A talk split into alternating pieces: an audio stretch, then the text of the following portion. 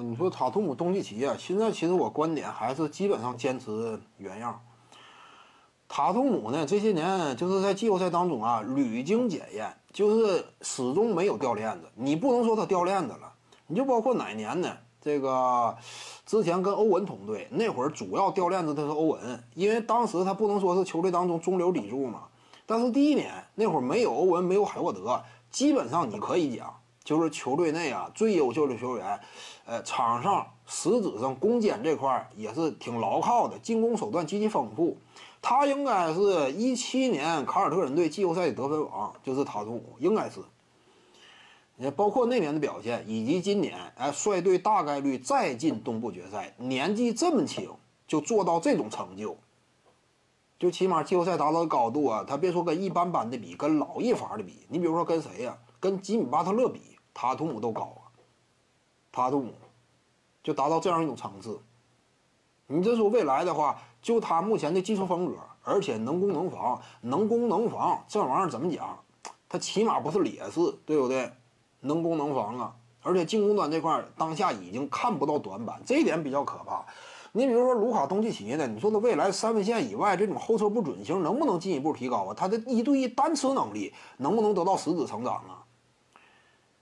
你可能光记住之前一个绝杀了，那一个绝杀投的确实漂亮，大心脏表现。但是他这一个绝杀呢，你也很难说一俊遮百丑。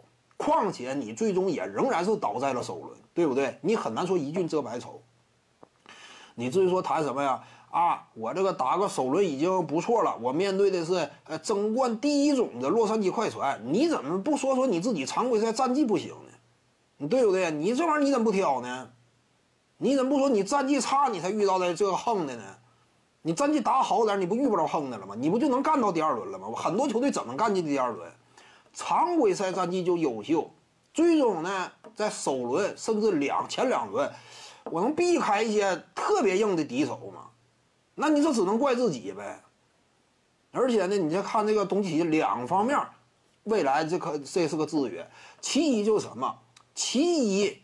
就是东契奇啊，他的一对一单打能力这方面能力没有那么过硬。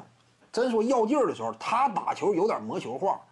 东契奇打球有点魔球化，而且他这种魔球化呢，还是建立在远射火力不是那么十足的基础上。东契奇远射准星确实不太理想。你到目前为止，你仔细看一看，量挺大，效率不高。他跟胡子不是一个概念，胡子是产效兼具，但东契奇做不到。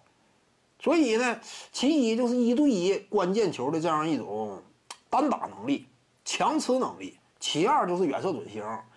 至于说什么三双之类的，现在就是 NBA 呀发展到目前这个阶段，你看没看到三双尤其不值钱，真是这样。你就包括现在什么勒布朗詹姆斯啊，打完一场比赛啊，又拿个总三双，通常外界现在都不怎么报道了。就说啊，詹姆斯啊，三十加又拿大号准三双，通常不这么报道了。你包括字母哥都都昆博看没看到这组系列赛打完呢？准三双的数据有什么用呢？关键是准三双啊，他这玩意儿他就用处不是很大嘛？我把篮板多抢几个，作为核心球员来讲，尤其是核心的外线球员，你更是场均篮板数意义不是很大，差不多拿个平均层次五个六个的。能咋的？这玩意儿就你多抢几个，怎么讲呢？至于你这个位置来讲，不是这种要求。这个作为一个核心的外线持球人来讲，作为一支球队的老大，你一场比赛多抢两三个篮板呢，带来不了质变。你这个东西就不是说老大那种级别对于你这种高度的要求嘛？所以说你多送那么几个助攻呢？其实现在的眼光来看，一支球队最理想的状态。一名球员呢，助攻数呢六到八个之间，太多的话不见得是好事儿，甚至呢你少点五六个都没有问题。就现在的眼光来看，真是这样。你就一名核心球员五六个助攻差不多了，你不见得说非得特别夸张的，哎，多抢那么几个篮板再多几个，我凑个三双我无解呀，不至于。徐静宇的八堂表达课在喜马拉雅平台已经同步上线了，在专辑页面下您就可以找到它了。